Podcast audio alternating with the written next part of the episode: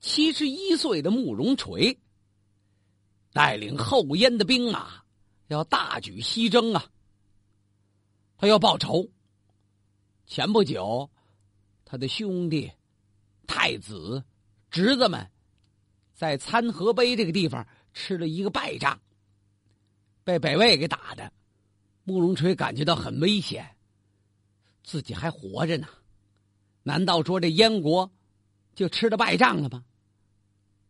怎么有这种想法？以前这没打过败仗。慕容垂担心，就担心自己死了之后，这燕国怎么办？就这些儿子侄子们，他们能不能守住这国土啊？所以慕容垂听了自己的弟弟慕容德的建议，咬紧牙关，要利用生命最后之刻，巩固燕国政权。得把这北魏打服喽！这年三月，他率领燕国的军队秘密出发，凿开了太行山的山道，出其不意，直逼平城。平城在北魏手里边拿着呢，哪儿啊？就是山西大同啊。镇守平城的是北魏王拓跋圭的兄弟，叫拓跋虔呢。拓跋前的三万军马。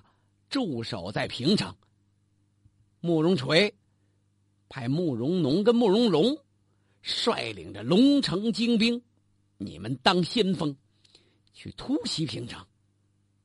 这拓跋前一向不设防备，挺狂妄。这突然间看见哦，燕军来了，什么时候到的？您说这多糊涂啊！他这连忙下令，算是仓促出战吧。人家慕容农、慕容龙带来的这兵马，那是龙城的精兵啊！什么叫精兵啊？血气方刚，士气高扬，锐不可挡啊！龙城兵是战斗的主力，应该说是燕国的军队中的王牌啊！一个个奋勇当先，如下山猛虎。北魏人马根本就招架不住。拓跋前骑在马上，挥舞着大刀，还在那喊呢，喊什么喊？都不许跑，都给我往上冲！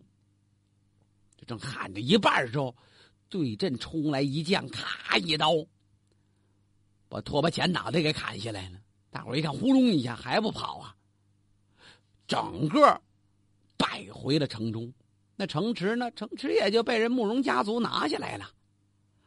后燕政权收下平城，把那些逃进城中的、在城外被抓的俘虏清点了一番，壮大了自己的队伍。拓跋前那是王帝呀，他这么一死，在北魏震动不小。拓跋圭的亲弟弟那也有威望，怎么被慕容垂给杀了？拓跋圭大吃一惊啊，甚至连这位。北魏开国之君都有些后悔，早知都不跟人家打了，等慕容垂死了再说。我还是年轻啊，还是有点心焦气傲，太着急了。不过这会儿骑虎难下，不打也不行啊。要不打不过这慕容垂，咱就走吧。大伙一听，别去，王爷打一半您就撤呀。慕容垂亲自率队来攻，头一战。就取下平城，二战我就怕咱们都失败喽。嗨，大伙听您呐，王爷，您不用太怕他了。慕容垂老迈年高，不久于将来呀。什么？拓跋圭一听，得了吧，别是这是慕容垂的诡计，他诚心放风，说他病了。我看他能带队打仗，他的身体呀，大概一如往常。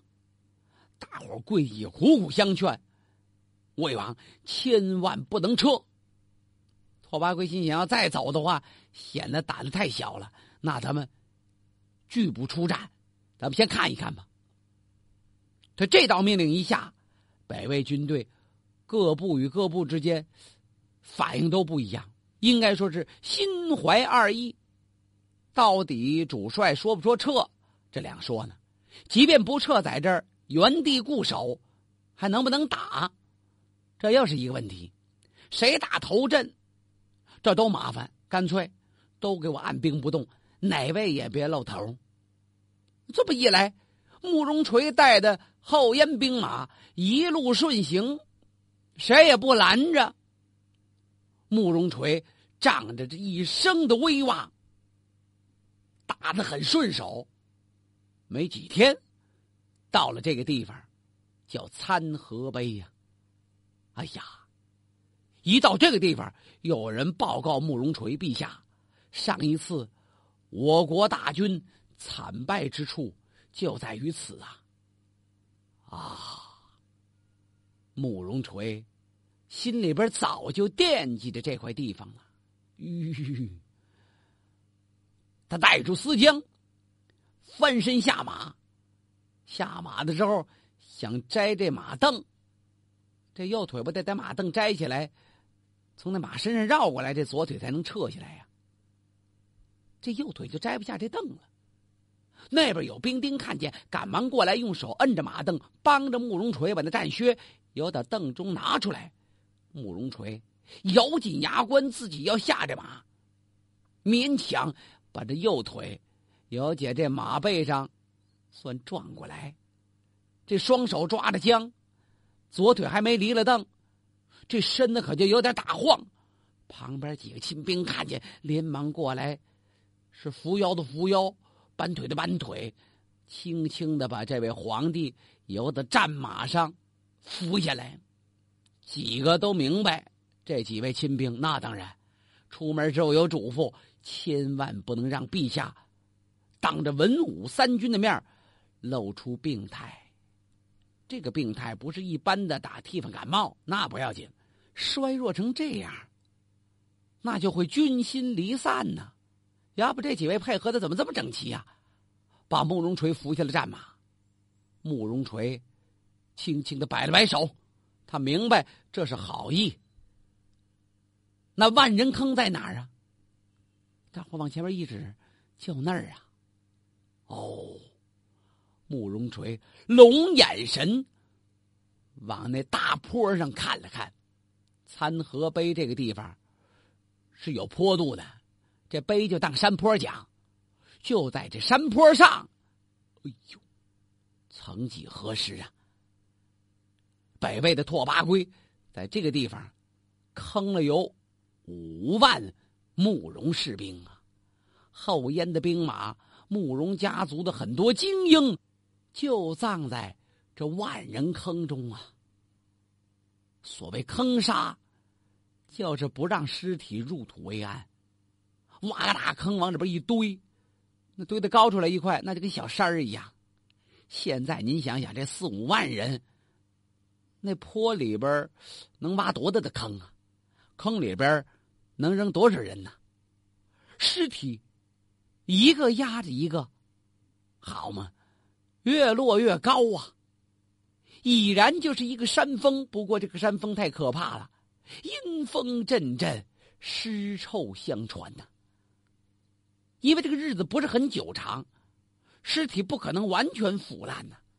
那盔甲、那倒下的战旗，还有那扔在四旁的兵刃。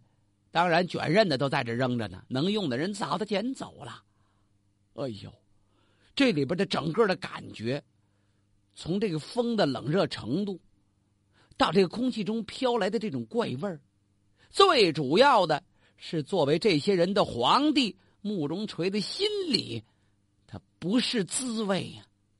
自己这一辈子，从打十三岁阵前效力，到现在七十多岁了。我没打过这么惨的败仗，是因为我没有亲自出马吗？如果仅因如此的话，慕容垂心里边就更痛苦了。那说明我的后代，儿子侄子全是窝囊废呀，连仗都打不赢，而且带着十万人马，居然败得如此之惨。就在这一个参河碑，就扔了五万。回到国中，几千个人。那些人死的死，逃的逃。我燕国岂能久长啊？这位老迈的君王看着眼前的惨状，想着并不乐观的未来，慢慢的挪动着脚步，一步一步往那坡上移呀。几个亲兵只想拦着陛下，差不离了。唉，真要到坡顶祭拜。我要祭奠祭奠这些曾经生龙活虎的数万士卒。哎呦，说的旁边这几个亲兵眼泪都下来了。皇帝一声令下，早有人准备好了，什么祭奠的用品呢？有人连忙上坡顶上搭好了祭拜的台子。慕容垂仿佛就看见，在这山谷间飘飘荡荡。是无以计数的冤魂呐！祭坛设好，慕容垂跪倒在坛前，失声痛哭啊！他这么一跪下，后边后燕所有的兵将全都跪倒了。山坡上顺着这山道，一直到山底下，密密麻麻一片的，大伙一块哭。这哭声响彻山谷，是对英灵的告慰吗？也可能是对后燕。明天的悲哀，白发苍苍的慕容垂心中是惭愧，是悔恨，是对未来的担忧。这种情感是太复杂了。他本来想这一次一战而成功，平灭魏国，报仇雪恨，给自己的燕政权扫除障碍，让他们能久长一些。可是这一会儿。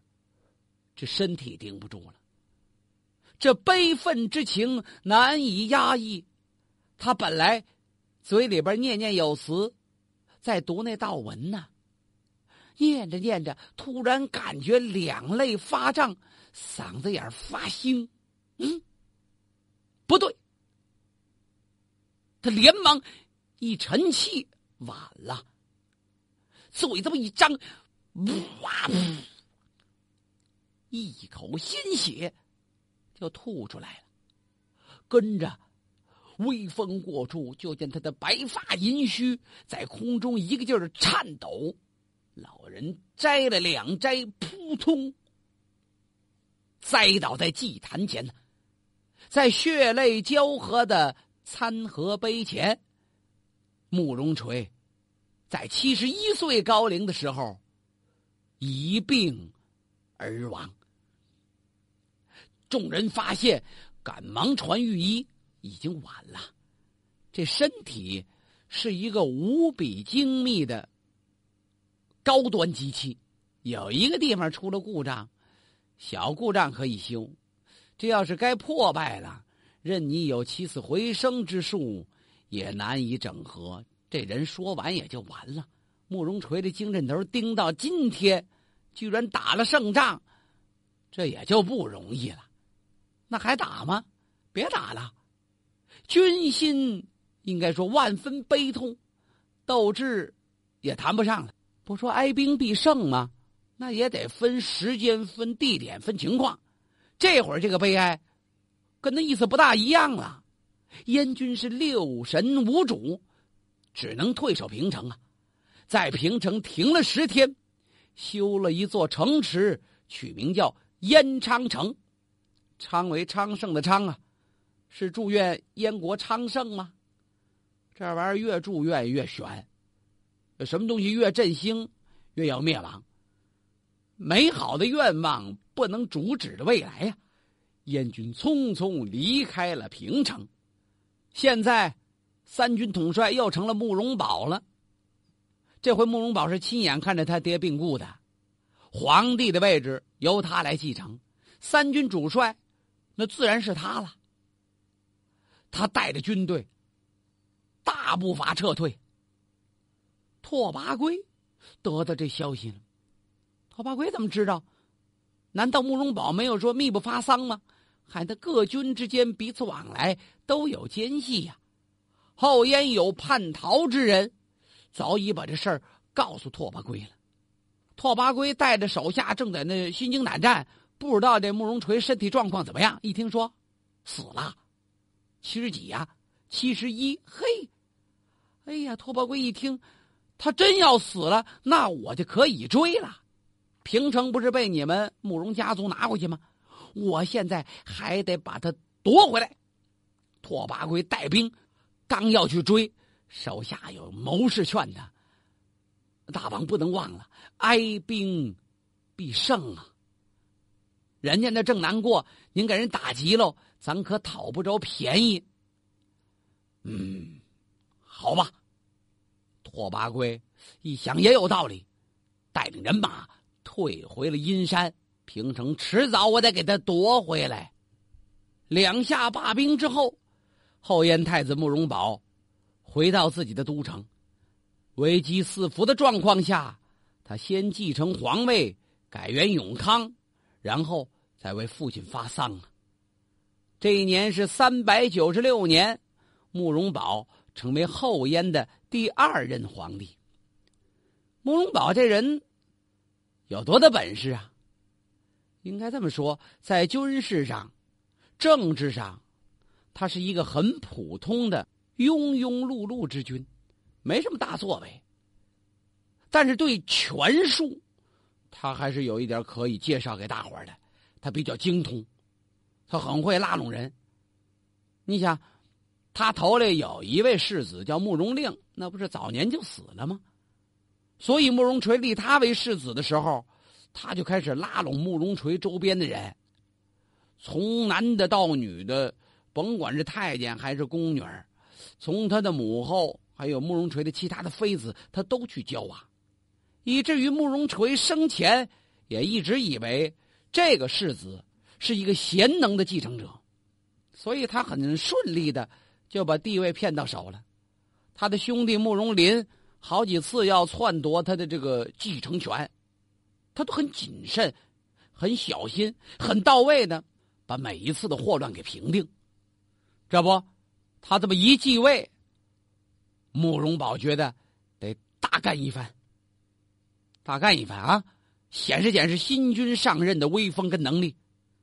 他做了两件大事，也是两件错事啊，以至于后燕上上下下人心思离呀，把个慕容垂花了十几年功夫、辛辛苦苦取得的江山，白白给葬送了。这两个大事错的这么邪乎啊！第一个是他下令审定后燕氏族的旧籍，来个人口大普查，呃，家庭身份大调查，重新他要校阅户口，把那些在战争中立功的、封妻印子的大户，全都划归各个郡县去管理。你这一举措，看来没什么大毛病啊！而且慕容垂。临终时候有过这方面的指示，有过这个遗命，按说应该无可厚非呀。但是作为一个统治者，要从政治的角度去思考，你每一道命令什么时候推行，要仔细考虑。不应该在这个时候慕容宝做这件事情，这就造成了燕国社会阶层重要部分的士族阶层。对他这个政权的连天怨声，你这会儿把人家刚刚立完大功的人都疏散喽，人家对你怎么看待呀？有不听话的，慕容宝是刑法严峻呐，百姓也受不了了。你想，贵族反对，老百姓觉得你杀人杀太多，这可就两头都得罪了。甚至有些人秘密的暗地里跟北魏的拓跋圭取得联系，接着慕容宝为报一己之私啊，竟然逼令皇太后段氏夫人自杀。那他为什么要逼杀这皇太后呢？论着也算他母亲呢。感情这位皇太后段氏，在慕容垂在位的时候说过慕容宝的坏话，说什么呀？人家段氏是为了公事。公事公办，那么表表真心。慕容垂问他：“这太子怎么样啊？”段氏说：“慕容宝其人难以己事，他没有多大本领。慕容农和慕容龙呢，应该比他要优秀。那是慕容垂另两个儿子呀。”慕容垂问：“那我最喜欢那慕容林，慕容林怎么样啊？段夫人说：“这慕容林奸诈、狡猾、刚愎自用，将来必为大患。他却应该早早的除了，燕国才能安稳。”慕容垂摇摇头，他觉得这个皇后段氏啊，说的都不对，尤其是对太子慕容宝的评价，太有些苛刻，太偏颇了。我听手下那些大臣们，包括那些下人们，没一个不说太子仁爱英勇的。他哪知道，那都慕容宝拿钱给喂出来的话。后来这个段氏夫人还进言：“你一定应该换了吧，这太子换成慕容农、慕容龙，这都行。”慕容垂还急了呢：“你就是当年的骊姬呀，春秋时代晋国的那位骊姬。”为了让自己的儿子继位，他不谋杀太子吗？慕容垂说：“这个段夫人就是当年那骊姬，这可有点生气了。话也够严重的，言外之意，再说太子不好，我就要你的命。所以这段夫人什么也不敢多说了，再说也没用了。今儿慕容宝做了皇帝，他能放过这位皇太后吗？所以得派人去问问这段氏啊，自个儿亲自问吗？”呃，慕容宝一想，我现在已经是皇帝了，皇帝真的假的，也得有度量啊。派人，派谁呢？哥们弟兄那么多了，哎，慕容林去得了。还这慕容林还特别喜欢干这个活皇帝一召见他，慕容林施礼已毕，陛下哪帮吩咐啊，兄弟，你去问问皇太后。哦，慕容林马上就明白了。您放心吧，陛下，这事儿我保证给您办好了。呵，这慕容林高高兴兴就出来了。临出来的时候，心里边激动的蹦蹦蹦乱跳，心想：慕容宝，你要想办点缺德事儿，找我就算找对了。怎么，慕容林早就有野心呐？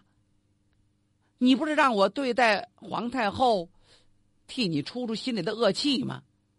你请好吧，这帮着作孽。这慕容林太高兴了，尤其是帮着自己的政敌作孽，树敌越多，慕容林觉得自己越有希望。他把这皇太后命人给找来了。按说这是母亲辈儿，现在有皇帝撑腰，管什么母亲不母亲的呀？太后，昔日您曾说当今的皇上难以守成，那么如今怎么样啊？这不是也继位了吗？啊？你呀，别等着受罪。依我看，皇太后应该早日自裁呀。好嘛，慕容宝没说什么，慕容林先给下命令，你就得自尽。再看这皇太后，段氏夫人，一点也没往心里去，好像来这之前早都想明白了。他微笑着说了几句话，足以。警戒后人。